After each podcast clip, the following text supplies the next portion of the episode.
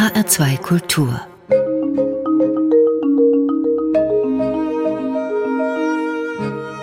Doppelkopf Am Tisch mit Andrea Sawatzki, Gastgeber ist Ulrich Sonnenschein. Obwohl sie bereits acht Romane geschrieben hat, mehr als James Joyce in seinem ganzen Leben, ist Andrea Sawatzki in erster Linie Schauspielerin. Hier in Hessen ist sie durch die Tatortkommissarin Charlotte Sänger bekannt, aber natürlich nicht nur dadurch. Sie spielt auch die von ihr selbst erfundene und in fünf Romanen durch den Alltag getriebene Gundula Bunschu in der ZDF-Reihe Familie Bunschu, aber das sind nur zwei von mehr als 40 Serien und Reihen. Außerdem hat sie in über 20 Kinofilmen mitgespielt, von denen ich mit Oliver Hirschspiegels Das Experiment nur einen erwähnen will und in über 30 Fernsehfilmen. Auch hier sei einer erwähnt, Thorsten Schmidts Scheidung für Anfänger. Sie werden später noch sehen, warum. Der Anlass, aus dem wir uns heute treffen, ist ein sehr persönlicher.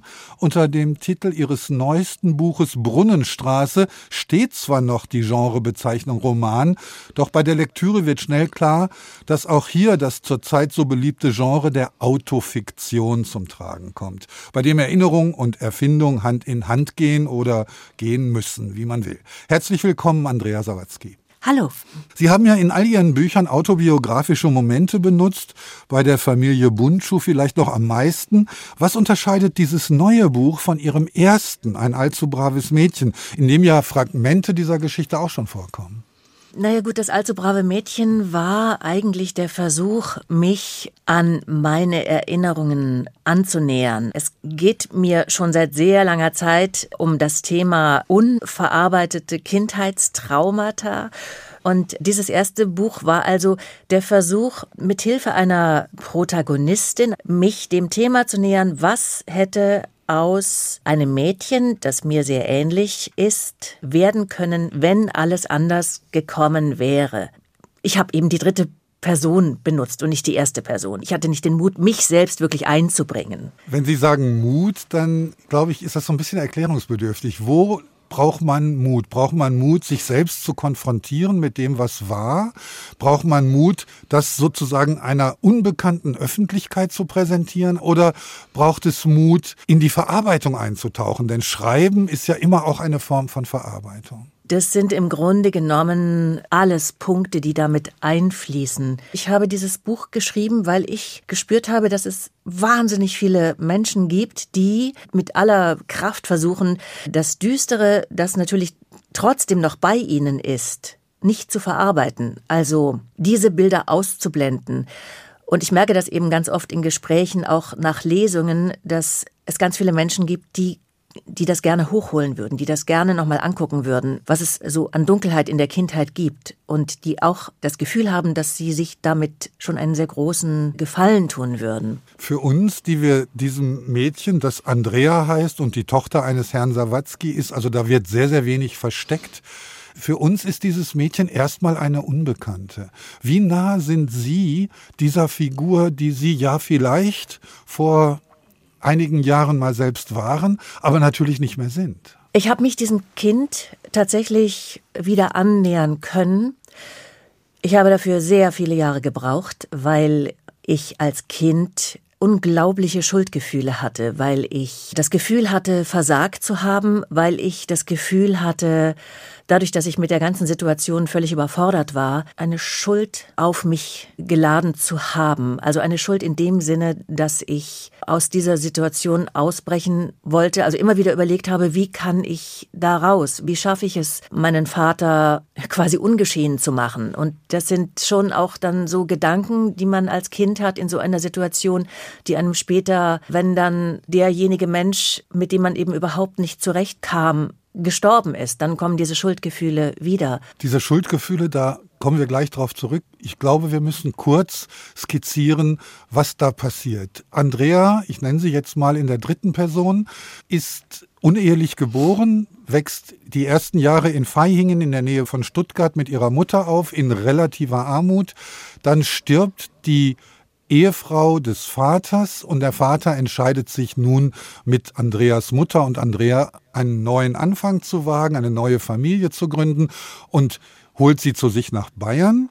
Dort aber wird relativ schnell klar, dass der Vater nicht ein gefeierter und reicher Journalist ist, sondern eher aufgehört hat zu schreiben und kein Geld mehr verdienen kann, sodass Andreas Mutter als Krankenschwester die Familie über Wasser halten muss, meistens in Nachtdiensten, sodass sie tagsüber schläft und die 13-jährige Andrea, 12, 13-jährige Andrea mit dem Vater alleine lässt, der, das stellt sich relativ bald raus, an Alzheimer erkrankt ist.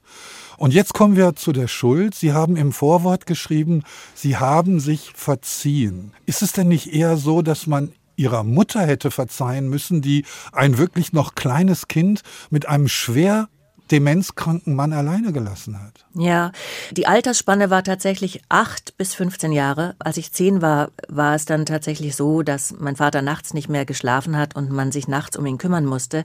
Das Verzeihen, das bezieht auch meine Mutter mit ein. Es war so, dass ich mit meiner Mutter nie über die Nächte sprechen konnte, wenn sie morgens aus dem Nachtdienst kam. Meine Mutter hat meinen Vater sehr geliebt und hat mich auch sehr geliebt, aber die war wirklich in einer Situation, wo sie kräftemäßig nicht mehr konnte. Also die musste die ganzen Schulden meines Vaters irgendwie durch diese Nachtschichtarbeit äh, tilgen und war, glaube ich, chronisch überfordert. Ich habe ihr das dann nach dem Tod meines Vaters vorgeworfen. Ich habe äh, dann schon öfter gesagt, wieso hast du ihn ihn denn nicht in ein Heim gegeben? Wieso hast du mich mit dem Mann immer allein gelassen? Und sie sagte dann, dein Vater war so ein kluger, so ein toller Mann, den hätte ich nie in ein gewöhnliches Altersheim gegeben. Wo ich dann eben dachte, na ja, aber bei mir hast du ihn dann schon gelassen. Und dadurch, dass ich uns drei immer wieder aus verschiedenen Winkeln dann angeguckt habe, konnte ich quasi ein Mitgefühl für diese drei Personen entwickeln. Vielleicht auch, weil ich nach dem Tod meiner Mutter Briefe gefunden habe, die die beiden sich vor unserem Zusammenleben geschrieben haben. Und durch diese Briefe habe ich gespürt, dass die beiden mich wirklich ganz tief geliebt haben, was ich als Kind nicht so gespürt habe. Diese Briefe haben mir quasi so meine Familie im Nachhinein ersetzt. Meine Mutter hat 15 Jahre unter Alzheimer gelitten. Ich weiß sehr wohl, was das bedeutet, was das mhm. für ein kleines Kind bedeutet. Allerdings ist mir nicht vorstellbar, weil schon als Erwachsener hatte ich unglaubliche Schwierigkeiten, eine Ebene zu finden, mich mit dieser Frau noch auseinandersetzen zu können, ohne zu sagen, mhm. die lebt in einer völlig anderen Welt und da ist gar keine Verbindung mehr möglich. Sie sagen, Andrea ist ein Kind gewesen, das sich, als sich ihm die Chance bot, für das Böse entschieden hat. Glauben Sie wirklich, dass es eine Entscheidung war? Ja, das ist vielleicht jetzt nicht wirklich das richtige Wort. Es war eher ein Weg dorthin. Als wir zu ihm zogen, war er ja schon verändert. Und wenn ich da Widerworte gegeben habe, wenn ich nicht so war, wie er es mir vorschrieb, war er mir tatsächlich körperlich absolut überlegen und hat das auch ausgelebt. Und wie ich merkte, dass er psychisch und auch körperlich langsam an Kraft verloren hat und ich quasi manchmal die Oberhand gewinnen konnte, habe ich das natürlich benutzt. Waren Sie denn jemals glücklich als Kind? Würden Sie so Glücksmomente beschreiben können, wo Sie sagen, ich war auch da unbeschwert trotz der ganzen Last? Ja, äh, also Freundinnen konnte ich ja nicht mehr haben, als mein Vater schon krank war. Wir waren ja nur zu dritt. Wir konnten keine Besuche mehr empfangen, weil Alzheimer in den 70er, 80er Jahren, das gab's nicht. Das hieß, meine Mutter und ich haben uns quasi in der Wohnung eingeschlossen und haben niemanden mehr reingelassen, weil wir immer nicht wussten, was mein Vater macht. Aber im Grunde, glaube ich, bin ich dazu geboren, ein glücklicher Mensch zu sein. Was vielleicht auch daran liegt, dass meine Mutter mir schon sehr früh gezeigt hat, wie schön die Natur ist. Also ich schöpfe nach wie vor Kraft aus der Natur und ich weiß, dass ich als Kind mich wahnsinnig auch zu Pflanzen, zu Blumen, zu Tieren sowieso hingezogen gefühlt habe und dass ich dann glücklich war. Ja, die Momente gab es, aber die hatten weniger mit Menschen zu tun. Wenn Sie die Tiere erwähnen, es gab zwei, die im Buch namentlich erwähnt werden. Mucki, das Kaninchen, und mhm. Hansi, die Wellensittichdame. Diese beiden Tiere sind schon auch so ein Moment von Freiheit. Sie leben ohne Käfig beispielsweise in dem Zimmer von Andrea. Aber sie sind natürlich auch ein Moment der ersten Begegnung mit dem Tod. Ja, und das waren natürlich auch Momente, die ich mir bis heute nicht verzeihe. Denn ich war ja bei beiden auch für ihr langes Leiden zuständig, dadurch, dass ich nicht mit dem Wellensittich zum Tierarzt gegangen bin. Und der Versuch dann, den Wellensittich, den ich über alles geliebt habe, zu töten, um ihm das weitere Leiden zu ersparen, anstatt einfach mit ihm zum Tierarzt zu fahren. Aber das war mir natürlich nicht möglich, weil ich ja gar keine Zeit hatte, tagsüber nach der Schule. Da musste ich ja auf meinen Vater aufpassen. Das finde ich ganz grauenhaft, dass, dass mir das ähm, passiert ist, wo ich Tiere so wahnsinnig liebe. Und genauso mit dem Kaninchen, das ich dann hinten im Garten vergessen habe, in einem Karton, das dann von den Ratten zerfressen wurde. Und ich habe mich einfach nicht mehr drum gekümmert. Daran denke ich oft und äußerst ungern. Was haben Sie denn damals schon verstanden als Kind von dem Wesen dieser Krankheit? Eigentlich äußerst wenig, weil ähm, wir nicht darüber gesprochen haben. Meine Mutter hat immer nur gesagt, er kann doch nichts dafür. Ich weiß, dass meine Eltern bei einem Arzt waren, da war ich auch so ungefähr zehn und die kamen zurück und meine Mutter hat bitterlich geweint und hat dann gesagt, Papa hat Alzheimer, jetzt wird alles nur noch schlimmer. Die Alzheimer-Kranken, die finden ja keine Ruhe und man muss ununterbrochen aufpassen, dass sie nicht den Gasherd andrehen und anlassen, dass sie die Toilette rechtzeitig finden, dass sie halt nicht weglaufen oder irgendwas kaputt machen. Es ist ein Job, der jetzt für ein Kind, es ist eine völlige Überlastung. Und hinzu kam ja auch, dass mein Vater mich überhaupt nicht mehr erkannt hat. Also meine Mutter hat er noch bis zu seinem Lebensende erkannt, wobei ich glaube, dass das daran lag, dass er sie mit seiner Mutter, mit seiner eigenen Mutter verwechselt hat am Schluss. Aber ich war für ihn ab dem zwölften Lebensjahr eine Person, die er siezte, die er nicht kannte und die er nicht mochte. Das war für mich entscheidend. Ich hatte von meinem Vater also nie eine Liebe erfahren, denn als wir hingezogen sind, war es eher so die Eifersucht, der Versuch, seinerseits mich auch von meiner Mutter ein bisschen abzukoppeln, um das Leben, glaube ich, auch mit meiner Mutter ein bisschen nachzuholen, das sie ja nie hatten. Und da war also immer so eine ganz große Eifersucht zwischen uns. Und später äh, hieß es dann, ja, der ist krank. Und ich habe eigentlich immer nur gespürt, dass er mich nicht mag. Insofern, ich hatte kein Mitgefühl mit ihm. Hatten Sie nicht dann auch ab und zu den Impuls, ihn einfach laufen zu lassen? Das konnte ich nicht. Deswegen hieß ja auch das erste Buch, das ich geschrieben habe, ein allzu braves Mädchen. Weil ich war wirklich sehr, sehr streng und sehr gut erzogen gewesen. Das war für mich keine Überlegung. Ich habe zwar überlegt, wie ich ihn loswerden kann, aber ich hätte das, wenn, dann so gemacht, dass mich keine Schuld getroffen hätte. Was war denn Ihr Vater für ein Mensch, als er gesund war? War er da eine imposante Figur? Ja, ich erinnere mich an die Zeit, bevor ich ihn wirklich kennenlernte. Ich erinnere mich an die Erzählungen meiner Mutter. Ich habe meinen Vater auch manchmal im Fernsehen gesehen wo er Kultursendungen auch moderiert hat. Ich habe da zwar nicht verstanden, was er gesagt hat, aber ich fand ihn toll. Ich fand, dass wir uns sehr ähnlich gesehen haben. Wir hatten die gleichen Augen, waren gleich kurzsichtig, hatten die gleiche Schiefstellung der Zähne, hatten ein Mr. Spock-Ohr, also ein Ohr, was nach oben hin so spitzkohlartig zuläuft. Also wir hatten sehr viele Ähnlichkeiten, auf die ich sehr stolz war. Ich weiß auch, dass er früher, er hatte sehr viele Freunde, er war hoch angesehen, er war sehr humorvoll, er war ein Frauenheld und es hat mir alles sehr imponiert. Und es gab auch noch manche Gedichte von ihm. Ein Gedicht habe ich ja auch im Roman ganz hinten, wo er quasi seine Krankheit spürt. Er hat unglaublich schön äh, geschrieben und er war hochsensibel. Also ich glaube, man hätte ihn gern zum Freund gehabt. Andrea Sawatzki, an dieser Stelle machen wir mal eine kurze Zäsur und kommen zu unserer ersten Musik. Ich habe mich sehr gefreut, als ich Ihre Musikwünsche gelesen habe, vor allem aber über das Stück von Jim Croce, Time in a Bottle. Was verbindet Sie mit diesem Stück? Oh, das kann ich jetzt gar nicht so präzise sagen. Ich, ich liebe es. Dann lassen wir es dabei und hören einfach mal rein. Jim Croce, Time in a Bottle.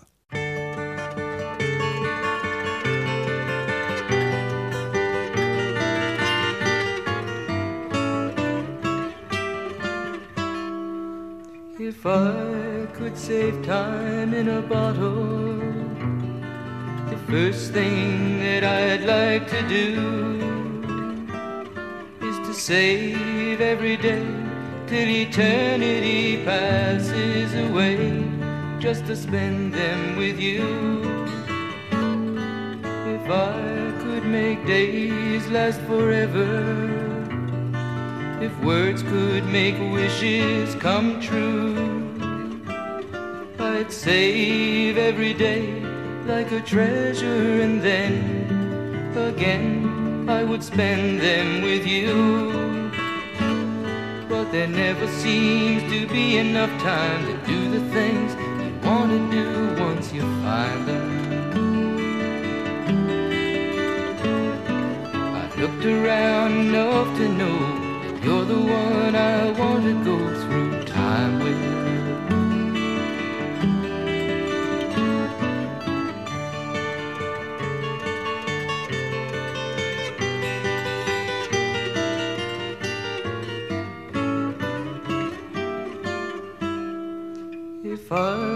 Had a box just for wishes and dreams that had never come true, the box would be empty except for the memory of how they were answered by you. But there never seems to be enough time to do the things you want to do once you find them. Looked around enough to know you're the one I want to go through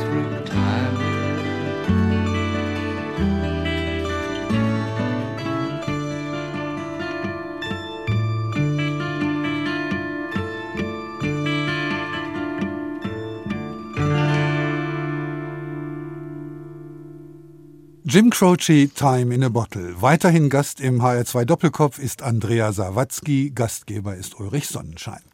Wir haben über ihr jüngstes Buch Brunnenstraße gesprochen, darüber, was Sie dort schreiben. Nun würde ich gerne wissen, wie es entstanden ist.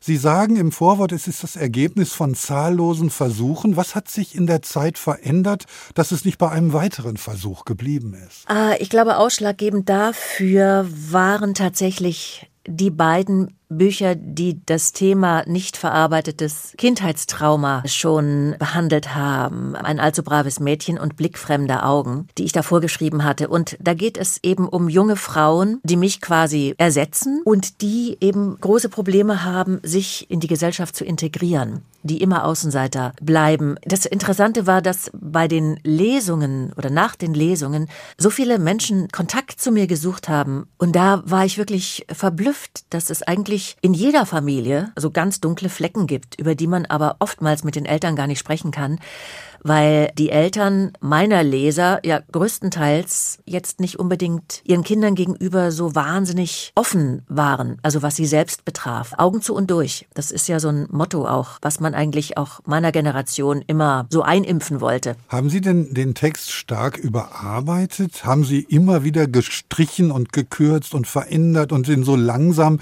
wie so ein Brotteig geknetet, bis er dann das war, was er ist? Oder gab es irgendwann so ein ja, wie das Öffnen einer Schleuse und dann lief alles aus ihnen heraus.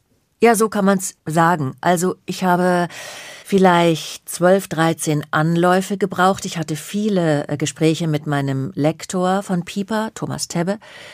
Äh, es ging ja dann auch erstmal darum, kann ich das wirklich in der ersten Person schreiben oder ist das schon wieder zu nah? Ähm, also ich hatte einige Anläufe und dann gab es den letzten großen Lockdown, wo ich das Buch dann tatsächlich in zwei Wochen niedergeschrieben habe. Und danach war es im Grunde ein gutes Gerüst für das, was jetzt da ist. Und es hatte von Anfang an diese kurzen Sätze, die kleinen Kapitel, weil ich den Bildern quasi hinterherkommen musste. Also das hatte alles eine wahnsinnige Geschwindigkeit. Und dadurch, dass ich immer sehr filmisch schreibe, also die Bilder vor mir sehe, musste ich mich da ziemlich konzentrieren, um dran zu bleiben. Und deswegen ist das also jetzt nicht sehr gefühlsbetont, dieses Buch, sondern vielleicht auch kühl. Das ist interessant, dass Sie das sagen, weil das wäre genau meine nächste Frage gewesen. Denn dieser betont nüchterne Stil, der ist ja fast schmucklos. Also die einzelnen Sätze, Sie sagen, sind kurz. Das ganze Buch selbst bei 170 Seiten ist auch eher kurz. Was hat Sie davon abgehalten, ausufernd, also in Beschreibungen wie in Ihren anderen Büchern, Szenarien zu entwerfen, die großflächiger sind? Ich wollte den Lesern die Möglichkeit äh, bewahren, eigene Bilder entstehen zu lassen. dadurch, dass ich wusste, dass ich die Brunnenstraße in Worten gar nicht so wiedergeben kann, wie ich sie in meinem Gedächtnis sehe, äh, habe ich mich dafür entschieden, den Leserinnen und den Lesern die Möglichkeit zu geben, das für sich selbst auszuschmücken und vielleicht die eigene Kindheit so nebenher laufen zu lassen. Und das ist echt verrückt. Also, wenn ich jetzt mit Menschen über dieses Buch spreche, dann erzählen mir alle von der eigenen Kindheit. Sie haben ja das Buch geschrieben, nachdem Ihre Mutter bereits verstorben war. Wie sind Sie der Erinnerung begegnet? Hatten Sie eigene Tagebuchaufzeichnungen? Haben Sie sich an den Briefen Ihrer Eltern untereinander orientiert, an den Aufzeichnungen Ihres Vaters? Wie haben Sie Erinnerungen hervorgeholt? Also ich habe dummerweise meine ganzen Tagebücher weggeschmissen. Das habe ich sehr bereut. Ich bin ja mit 16 dann von zu Hause ausgezogen, nachdem mein Vater gestorben war und habe die ganzen Tagebücher weggeschmissen, weil ich dachte, jetzt ist er tot und jetzt beginnt ein neues Leben, was natürlich ein Trugschluss war, weil da gingen dann äh, die Probleme erst richtig los. Ich habe dann die Schule geschmissen und so weiter. Also das war noch ein langer Weg. Ich hatte nur die Bilder vor mir, ähm, die ich immer noch vor mir habe. Und ich bin auch ein Mensch, der sehr viel träumt nachts und der sich an die Träume erinnern kann. Und ein Traum ist ja auch am Ende des Buchs beschrieben, ein Albtraum, den ich immer noch habe mit meiner Mutter konnte ich nie, nie, nie mehr darüber sprechen. Sie sagte immer nur, die Brunnenstraße war schrecklich, lass uns nicht darüber sprechen. Äh, was ich sehr traurig finde, weil ich glaube, wenn sie sich ähm, mit diesem Thema nochmal befasst hätte, wenn sie vielleicht sogar eine Therapie gemacht hätte, dann wäre sie auch ein glücklicher Mensch geworden. Da bin ich ganz sicher. Und das konnte sie nicht werden. Dieses Außenseitertum, das ist so ein bisschen was, was sich durch die Familie zieht. Ja, ihre Mutter kam ja aus dem äußersten Zipfel von Nordrhein-Westfalen, aus Bad Oeynhausen, lebte mhm. dann erst in Schwaben, dann in Bayern, war im Prinzip eine Fremde und auch so ein bisschen eine Unbehauste. Hat sich das weitervermittelt, auch bis zu Ihnen hin? Ja, und bei meiner Mutter ging das ja noch viel äh, früher los, was ich ja sehr interessant finde. Die hat, als sie 13 war, ihren Vater verloren. Äh, ihre Mutter hat sie verloren, als sie zwei Jahre alt war. Also sie ist dann bei einer anderen Frau aufgewachsen. Und ich glaube, dass sie sich so sehr in meinen Vater verliebt hat, der ja 24 Jahre älter war als sie, der übrigens ihr ganzes Leben über der einzige Mann war. Also sie hatte nur meinen Vater. Sie hatte sonst keinen anderen Mann, ihr ganzes Leben lang. Ähm, und als er gestorben war, hatte sie, ist sie dann allein geblieben. Also meine Mutter war ein Arbeitstier, die hat immer, immer gearbeitet. Und ich glaube auch, dass sie äh, alles, was sie zum Nachdenken gebracht hätte, zum Grübeln, das hat sie in Arbeit erstickt. Und das war aber auch etwas, was ich mir übertragen sollte, dass man durch Arbeit und durch Weitermachen und nicht groß nachdenken quasi überlebt. Und ja, meine Mutter war im Grunde immer eine Außenseiterin. Das war aber auch ihr Charakter. Es war ihr ganz wichtig, eine selbstständige Frau zu sein, was ja in den 70er Jahren, ich bin ja 63 geboren, das war ja keinesfalls äh, normal. Ne? Also, dass eine Frau ein Kind allein aufgezogen hat, das wurde ja schon argwöhnisch auch von unseren Nachbarn und so weiter in dieser kleinen Stadt in Feingen so beobachtet. Das gehörte sich eigentlich nicht. Und meine Mutter war eine sehr trotzige Frau und in gewisser Weise auch starre äh, so ein starrer Charakter. Vielleicht hätte sie es anders auch gar nicht geschafft, also mich so allein durchzu bringen. Sie leben seit sehr, sehr vielen Jahren in Berlin. Andrea Sawatzki, wie wichtig ist Ihnen der Begriff Heimat? Ungemein wichtig. Wobei ich, also Heimat, das betrifft jetzt nicht nur den Ort, wo ich groß geworden bin, das Haus, wo ich, oder die Häuser, die Wohnungen, wo ich groß geworden bin. Das für mich gibt es ganz viele Heimatsorte. Also für mich ist zum Beispiel ein Hauptheimatort. Es gab in der Nähe der Brunnenstraße einen ganz kleinen Wald und da gab es eine Fichte und das war der größte Baum dort und auf den bin ich immer raufgeklettert und habe dann an der obersten Spitze am Gipfel quasi über die anderen äh, Baumwipfel drüber gucken können und war so an einem Ort, wo mich niemand erreichen konnte und wo ich ganz allein mit mir und ja und dem Himmel war. Und da bin ich immer, wenn ich ganz traurig war, bin ich auf diesen Baum geklettert und an diesen Baum denke ich ganz oft. Und deswegen bin ich auch heute noch so gern hier in Berlin im Wald mit meinen Hunden und sehr gern auch nachts, weil ich dann ja da fühle ich eine Heimat. Es können in meinem Leben auch noch Heimatorte ähm, entstehen, glaube ich. Ich glaube, ich bin noch nicht fertig damit. Sie, Sie leben in Schlachtensee, das ist ein sehr idyllischer, fast schon ländlicher Stadtteil von Berlin. Mhm. Ist das der Ort, an dem Sie, Sie sind ja sehr viel unterwegs, immer wieder zurückkehren, weil dort das Glück wohnt? Ja, also könnte man schon so sagen, denn dort sind unsere Kinder aufgewachsen. Ich glaube ja auch, dass ich aufgrund dessen, dass ich dann doch noch eine Familie äh, bekommen habe, was ich ja nie wollte, aber durch meine Kinder habe ich ja überhaupt mit 35 Jahren erst angefangen, über meine eigene Kindheit nachzudenken, weil ich wusste, ich werde den Kindern keine gute Mutter sein, wenn ich das Kind in mir nicht wiedergefunden habe. Und äh, ich bin meiner Familie da für vieles so dankbar, also was mich selbst auch ausmacht oder was mich jetzt nochmal neu ähm, geprägt hat oder neu beschenkt hat. Und insofern ist Schlachtensee, ja, das sind schon so die, mit die, schon, schon die glücklichsten Jahre meines Lebens. Tatsächlich, ja.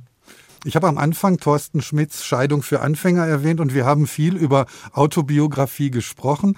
In diesem Film spielen Sie mit Ihrem Ehemann Christian Berkel ein Paar, das sich scheiden lassen will und an dem Vorsatz, alles ganz freundschaftlich abzuwickeln, scheitert. Die Figuren heißen nicht Andrea und Christian, sondern Anja und Christoph. War das ein Spaß der Produktion? Ja, das, das war natürlich, also im Grunde genommen äh, haben wir einen Stoff gesucht, wo wir mal wieder zusammen spielen konnten. Und natürlich liegt nichts näher als bei einem Paar, das gemeinhin als sehr glücklich gilt, was ja auch stimmt, da den absoluten Gegensatz zu suchen und zu finden. Also insofern ist, glaube ich, dieses Thema dabei rausgesprungen bei der, äh, bei der Themensuche.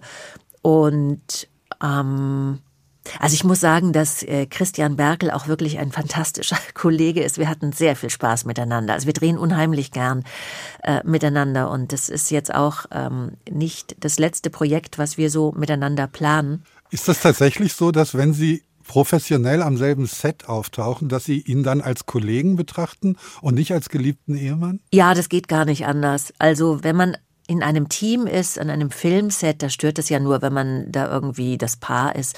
Das stört. Also man ist dann tatsächlich nur der Schauspieler, die Schauspielerin und man ist in diesem, also die Familie ist ja das Team und das würde auch den ganzen Spaß rauben, wenn man sich da jetzt auf den Ehepartner zurückziehen würde, sozusagen. Denn man ist ja ähm, in der sehr luxuriösen Lage, mit so vielen Leuten ähm, zusammen zu sein und zu reden und äh, auch Blödsinn zu machen. Ich bin jemand, der am Set gerne auch so ein bisschen rumalbernd und äh, ja, das würde mir einfach den Spaß rauben. Also obwohl wir beide sehr viel Spaß miteinander haben, aber das ist einfach äh, so eine schöne Spielwiese am Set, dass, äh, dass wir das beide dann natürlich auch, wenn wir die Möglichkeit haben, ähm, auskosten. Hat es denn Spaß gemacht, als glückliches Paar eine Scheidung zu spielen? Ja, sehr.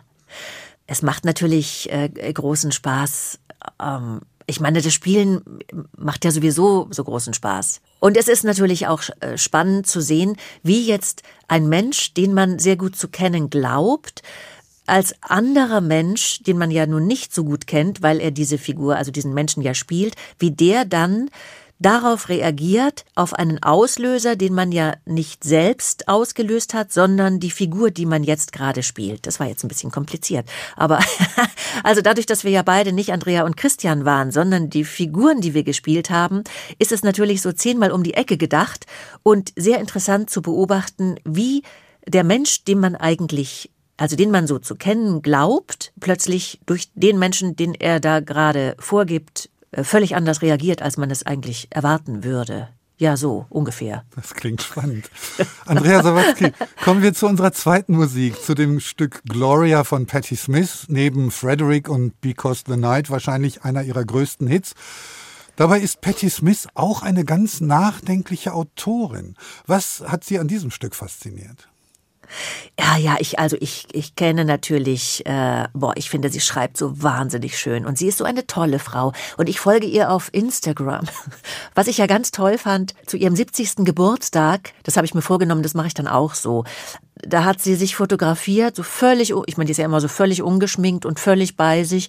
Und sie hat dann nur dazu geschrieben, ich freue mich total darüber, 70 geworden zu sein. und das fand ich irgendwie total cool. Und ja, sie ist so eine äh, starke Frau und trotzdem unglaublich zart. Und das ist das, was mich so fasziniert. Hören wir Gloria von Patti Smith.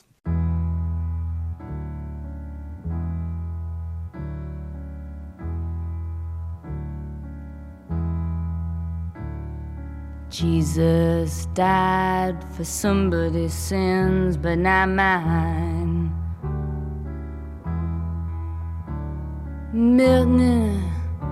Pot of thieves, wild cord of my sleeve, thick heart of stone. My sins, my own, they belong to. Me.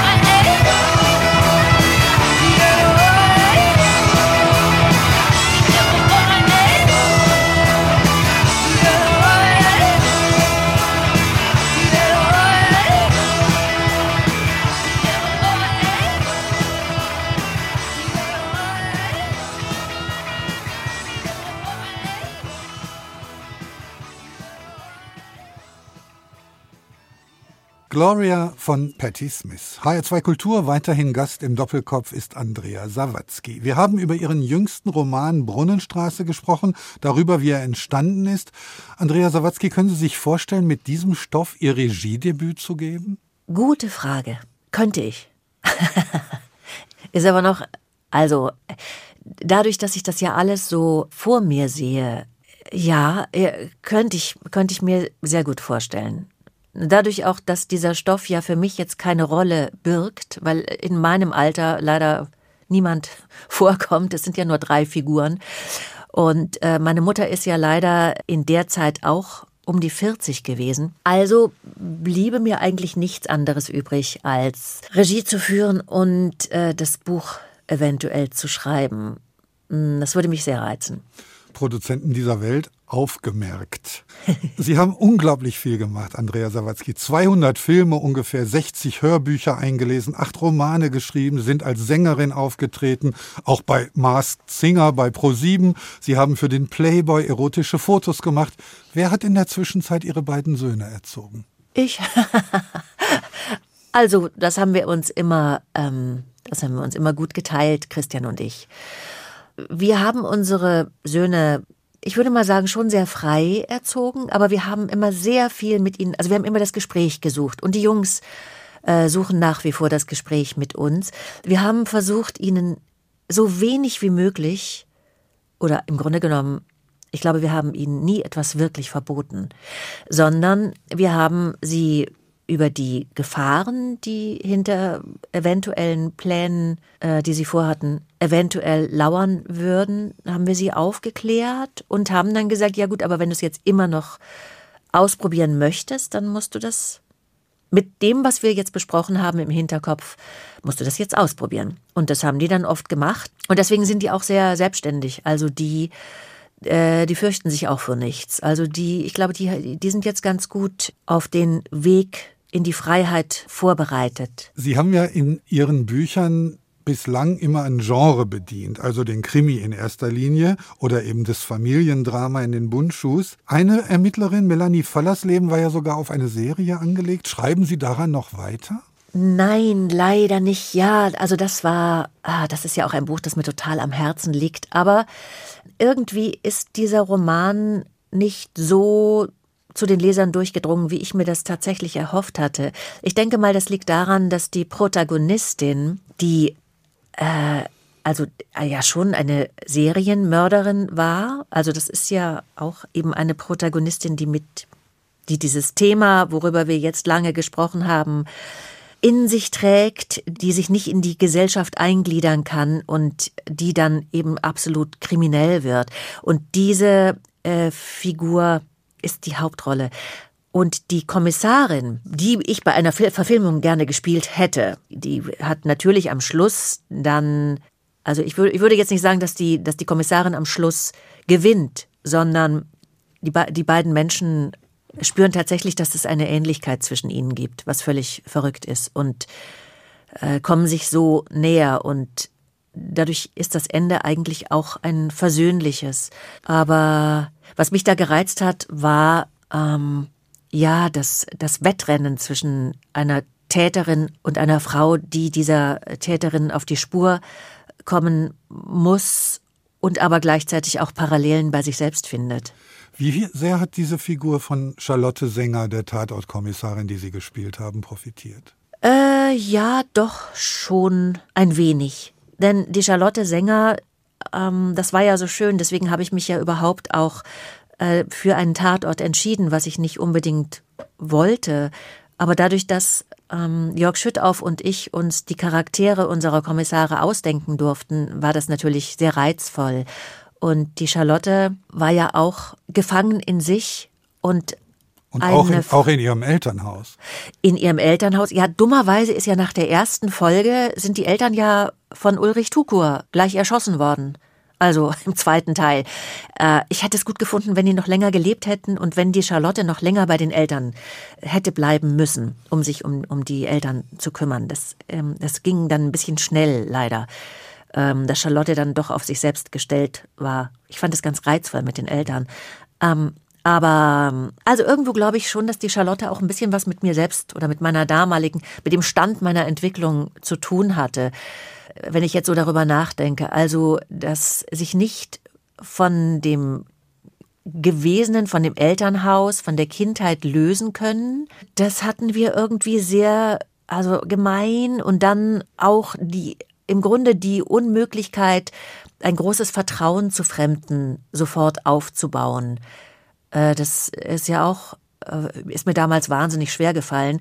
Dann die Entscheidung, allein zu leben, ohne einen Mann, ohne einen Partner, eine Partnerin. Äh, also da gab es sehr viele Parallelen. Und die Melanie Fallersleben hat das ja auch ein bisschen gehabt. Genau. Stimmt. ja. Und sie hatte quasi äh, die Aufgabe, die dunkle Seite der Andrea Sawatzki zu darzustellen ja. und nicht so sehr die alberne Fröhliche. Ja, das stimmt. Das war aber irgendwie, war das auch, das war so eine Zeit, wo das so sein musste. Und jetzt, jetzt habe ich eben durch die Familie Bundschuh auch äh, gemerkt, oder eigentlich schon vorher, dass Komödie und Drama gar nicht so weit auseinander liegen. Also gar nicht so weit auseinander liegen dürfen, sondern dass jede schwarze Komödie tatsächlich in einem Drama fußt. Also, dass der Ursprung einer Komödie ein Drama sein muss, damit die Komödie einen wirklich packt. Die Zusammenarbeit damals mit Jörg Schüttauf war so einfach dann nicht. Wie sehen Sie das heute im Abstand von zehn Jahren? Hätten Sie es doch gerne weitergemacht? Ja, ich hätte die, äh, ich hätte die Figur der Charlotte Sänger gerne weiterentwickelt. Äh, ich hatte so das Gefühl, da ist noch einiges zu holen. Also die war ja so gar nicht auserzählt. Und in den letzten Folgen hatte sie ja außer Ermittlungen zu leiten oder ähm, ja auszuführen, wa- war ja von Charlotte jetzt nicht mehr so viel so vom psychologischen her zu spüren. Das lag aber auch an mir. Ich habe da vielleicht auch zu wenig daran gearbeitet, vielleicht zu wenig Ideen eingebracht. Das war das war auch so ein Arbeitsprozess für mich jetzt als Schauspielerin, wo ich gemerkt habe, da habe ich zu wenig gekämpft. Ich glaube, da, ich, also für mich war die Figur noch nicht auserzählt. Und mich hat das wirklich sehr traurig gemacht. Und ich hatte da auch noch einige Gespräche mit dem Hessischen Rundfunk, wo, also wo ich schon so versucht habe, da vielleicht doch nochmal andere Gedanken anzugehen. Aber letztendlich war es auch gut so, wie es dann gekommen ist. Wahrscheinlich sind zehn Jahre auch tatsächlich genug als Tatortkommissar. ja. Gibt es etwas, wo Sie von vornherein sagen würden, das mache ich auf gar keinen Fall? Äh, puh. Nee, ich bin ja immer eher jemand, der. Also auch wenn Alarmglocken schrillen, das ja, ich muss es ja dann trotzdem immer machen. Das ist ganz furchtbar. Also das ist ja auch das, das Gute äh, dann an Christian, der, der mich dann manchmal bremst, weil ich muss wirklich immer in alle Fettnäpfchen treten. Ich muss es immer am eigenen Leib dann so richtig ausbaden, damit ich es kapiere. ja. Wie fühlen Sie sich, wenn man Sie auf der Straße erkennt? Das passiert ja wahrscheinlich täglich. Ja, naja. Äh, ach, äh, im Grunde äh, freue ich mich natürlich. Äh, und das Lustige ist ja, dass früher war es immer, ach, Frau Sänger, hallo, wie geht's denn? Und jetzt ist es, ach, Frau Buntschuh, wie geht's denn? und, äh, das ist, äh, es ist ganz lustig. Nee, ich, ich freue mich, ähm, ich freue mich dann schon und ich freue mich auch total, ja, wenn Leute dann sagen, dass ich, äh, dass ich ihnen irgendwie den Abend gerettet habe mit einer Komödie, weil sie endlich mal wieder lachen konnten in diesen düsteren Zeiten und so. Und da freue ich mich dann. Dann denke ich, na gut, dann ist es ja, dann ist doch alles gut. Also wenn Sie Frau Sänger und Frau Buntschuh sind, Sie haben ja den Beruf tatsächlich am Ende vielleicht durch Matthias Habich ergriffen. War Ja. die Möglichkeit, in fremde Rollen zu schlüpfen, war das der ausschlaggebende Impuls? Äh, ja, ich glaube, das, das, äh, das ist schon auch das Gute an meiner Kindheit. Also eins der Dinge, wo ich im Nachhinein sagen kann, es hatte, es war doch nicht alles so nur nur schlecht, sondern äh, die Tatsache, dass ich mich für meinen äh, dementen Vater verstellen musste, um ihn nachts wieder zurück ins Bett äh, zu bekommen. Also dass ich mich zu einer Schwester Emmy äh, verwandeln musste, die hat mich, die, das war vielleicht wirklich der Ursprung für mich, für die Schauspielerei. Denn Schwester Emmy, die ich ihm dann immer vorgespielt habe, war meine Mutter, die hieß auch Schwester Emmy. Also Schwester Emmy Sawatzki hieß die. Und wenn ich dann gesagt habe, ja, äh, ich bin die Schwester Emmy, legen Sie sich bitte wieder ins Bett, der Arzt kommt gleich und Ihre Frau kommt auch gleich, aber wenn Sie weiter so einen Krach machen, weil er ja immer an den Türen rumgerüttelt hat, dann wecken Sie die anderen Patienten. Und es hat funktioniert. Da war ich elf, zwölf Jahre alt und das hat mir dann schon gezeigt, dass, ähm, dass so Verstellung eigentlich auch einen durchaus schön weiterbringen kann. Was dann wiederum ein Irrtum war, war, als ich angefangen habe mit der Schauspielerei, mit der Schauspielschule, dass ich gedacht habe, ich entfliehe mir selbst, die ich mich ja nicht mochte, indem ich andere Rollen spiele. Also ich kann mich da dadurch ähm, ausschalten, was natürlich Blödsinn ist, was ich die ersten Jahre in meinem Beruf auch voll, völlig falsch angegangen bin. Denn man kann ja gar nicht spielen, ohne sich selbst bei sich zu haben. Äh, man kann ja nicht immer nur chargieren. Man, äh, man, man kann niemand anders sein. Man ist man selbst und man wird sich immer, immer mitnehmen. Deswegen muss man an sich arbeiten, um äh, das Vertrauen zu sich wieder zu finden. Und dann ist es auch gut. Ein gutes Schlusswort. Wir sind am Ende unserer gemeinsamen Stunde angekommen. Sehr schnell ist es gegangen. Die letzte Musik für heute ist Led Zeppelins Mega-Hit Stairway to Heaven. Ein Stück, das die Welt nicht mehr vergessen wird. Was verbindet Sie damit?